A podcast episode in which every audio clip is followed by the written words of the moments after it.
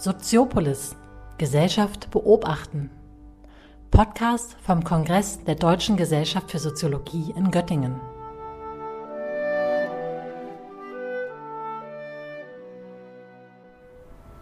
Am heutigen Donnerstag fand auf dem Göttinger DGS-Kongress ein Panel statt, das sich den Digital Lives, dem digitalen Leben in seinen vielfältigen Facetten näherte.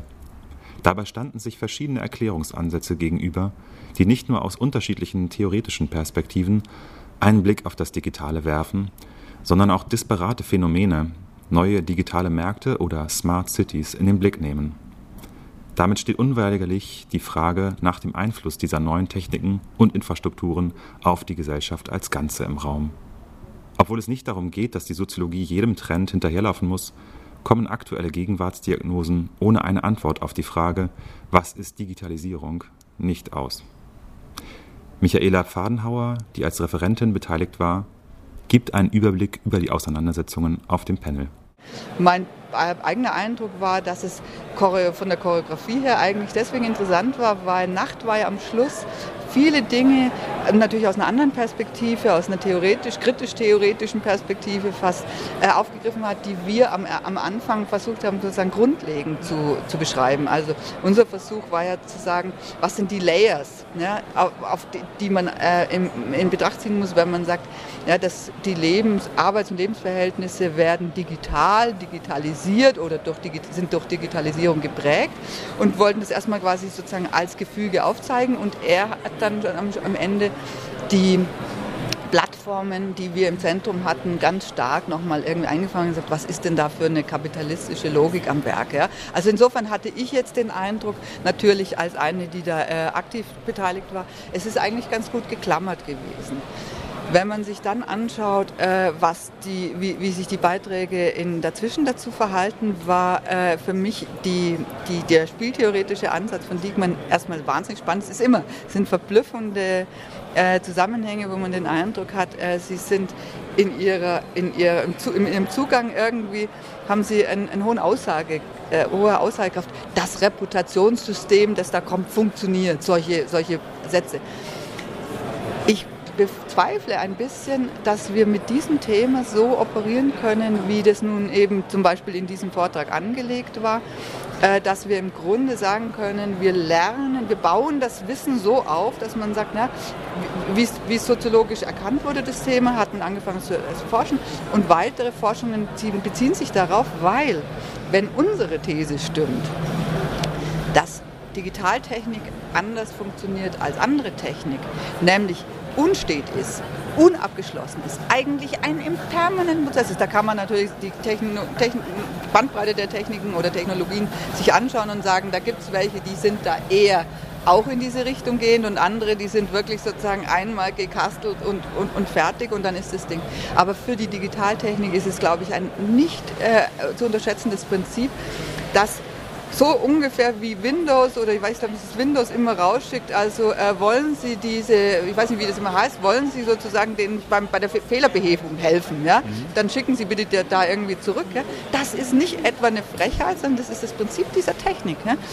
Und und wir sagen, ähm, es ist sozusagen nicht einfach nur Fehlerkorrektur, sondern es ist ein grundlegendes Prinzip, die Nutzungsweisen in die Technikentwicklung reinzunehmen unseres Erachtens in einem konfliktreichen, ähm, ich sage mal Hase- und Igel-Spiel. Ja?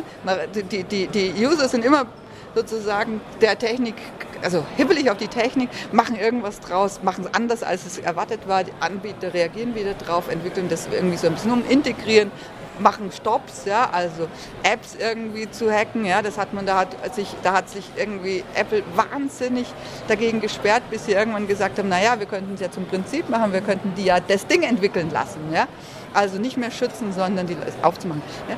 Das, die Geschäftsmodelle entwickeln sich die ganze Zeit weiter und die Frage ist dann, wenn ich wieder zurück auf den Vortrag von Herrn Diekmann komme, was lernen wir aus einer Studie über eBay zwischen 2004 und 2007. Ist das nur, weil die Firma oder die, das Produkt oder das Ding noch so heißt, ist das noch eBay?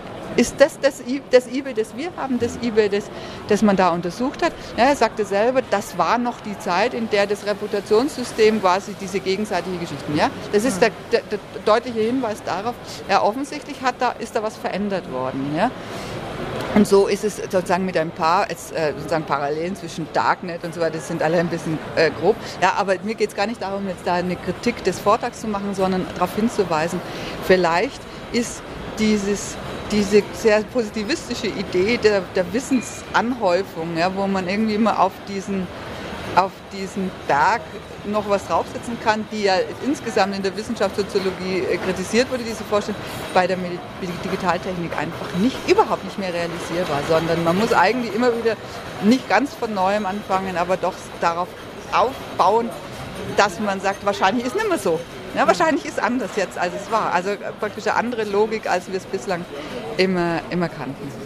So, und dann ähm, tue ich jetzt natürlich den Kollegen zwischendrin ein bisschen Unrecht, weil ich sie nicht ganz so präsent habe. Martina Löw hatte äh, diesen wunderbaren Fall der, der Smart City und zwar in, einem extremen, in einer extremen Ausprägung. Diese Planstadt, die, äh, wo sagen, auch eine Attitüde dahinter ist, die wir uns hier gar nicht vorstellen können. Ähm, ich meine, das hatte ich ja auch in der Diskussion gesagt, spannender würde es werden, wenn man jetzt dann nicht nur die Planerseite und sozusagen die Ansinnen sich anschauen würde, sondern vielleicht auch sich dann das gelebte Digital Life da äh, anschauen würde und gucken würde, ähm, inwieweit A sind die Zielsetzungen wirklich, äh, die sind ja häufig, führen ja häufig so nicht intendierten Nebenfolgen oder Konsequenzen. Ja, also sozusagen es kommt nicht immer das dabei raus, was man sich vorgestellt hat, aber vor allem machen die, die man da sozusagen einpreist, in das, die machen halt häufig ganz andere Dinge draus. Ja? Und das ist ein Aneignungsprozess, der ist meistens gar nicht revolutionär und, und kämpferisch, sondern es ist, zu, es ist zu umständlich, es ist irgendwie, oder, oder es ist halt so praktisch, äh, ein Videosystem äh, äh, zu nutzen, um irgendwie, also was als Telefonanlage mit Bild für die, für die Kommunikation mit den mit den Nachbarn und mich würde wirklich interessieren, ob da nicht irgendwie auch unter Nachbarschafts äh, Gesichtspunkten das eigentlich ganz spannend wäre, ja, wenn man mal sagt, wir klagen drüber, Hochhäuser sind anonym und was auch immer. Jetzt haben die da Kontakt, äh, die, die, die Frauen tauschen sich über, das ist ja fast wie wir uns das im 19. Jahrhundert noch vorstellen. so, nur dass man nicht nebeneinander sitzt, sondern in getrennten Wohnungen. Ich übertreibe, aber da, mhm. glaube da, da schließen sich spannende Fragen an.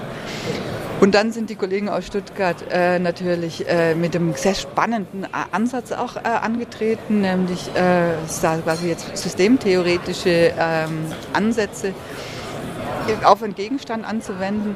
Und die Diskussion hat sich so entwickelt, wie ich es äh, ähm, häufig erlebe, wenn eine ausgereift, ausdifferenzierte Theorie und ein komplizierter Gegenstand aufeinandertreffen.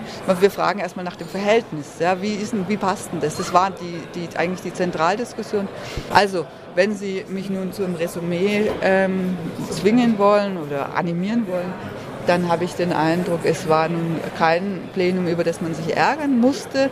Es gibt bestimmt sehr viele, vielleicht jüngere Leute, die ja den Eindruck haben, ui, da passiert aber doch draußen schon ganz vieles, was die alten Knatteln da drin überhaupt noch nicht sehen. Ja, also das hat, ist, glaube ich, bei dem Thema auch immer sehr naheliegend, dass natürlich da, äh, das ist, wir sind ein langsamer Betrieb, aber ich habe nicht den Eindruck, dass es nun eines ist, wo man das Gefühl hat, das ist, passt ja eigentlich gar, alles gar nicht zusammen und hätte auch anders heißen können. Dass die soziologische Forschung der Dynamik digitaler Phänomene hinterherhinke, wurde auch durch das Publikum problematisiert. Ich bin ein bisschen erstaunt, ähm, welche ähm, Selbstverständlichkeiten jetzt zum Beispiel in der jungen Generation, worüber hier zum Teil berichtet wurde, die alltäglich geworden sind, die jetzt in der Wissenschaft irgendwie scheint mir so erst so richtig angekommen sind.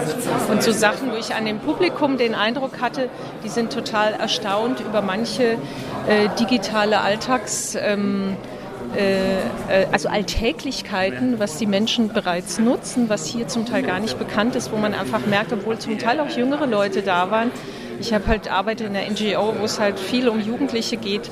Für die ist das totaler Alltag. Und hier hören die Leute das zum Teil zum ersten Mal. Es gibt so einen Generationenwechsel, die Digitalisierung total verteufeln. Und das ist hier zum Teil, hatte ich so ein bisschen den Eindruck, auch in den Vorträgen passiert. Also sicherlich sehr viel differenzierter, aber ähm, ich finde dieses Entweder-Oder so schwierig.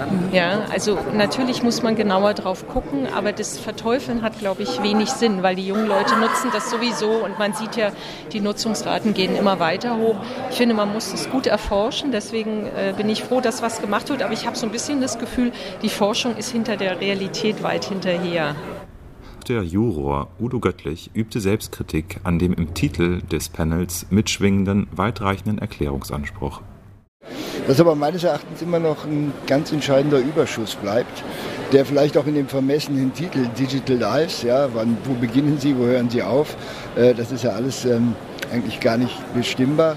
Der, also da, darin liegt der Überschuss, dass wir in unserem konkreten sozialen Leben äh, den, die Überlagerung mit Erwartungen und Kommunikationsinhalten und Formen und äh, auch Weisen äh, erleben, die eben im Internet, gerade bei Jüngeren und den Heranwachsenden üblich sind, äh, gefordert werden. Ein Zuhörer nimmt auf die bisherige Entwicklung der soziologischen Digitalisierungsforschung Bezug.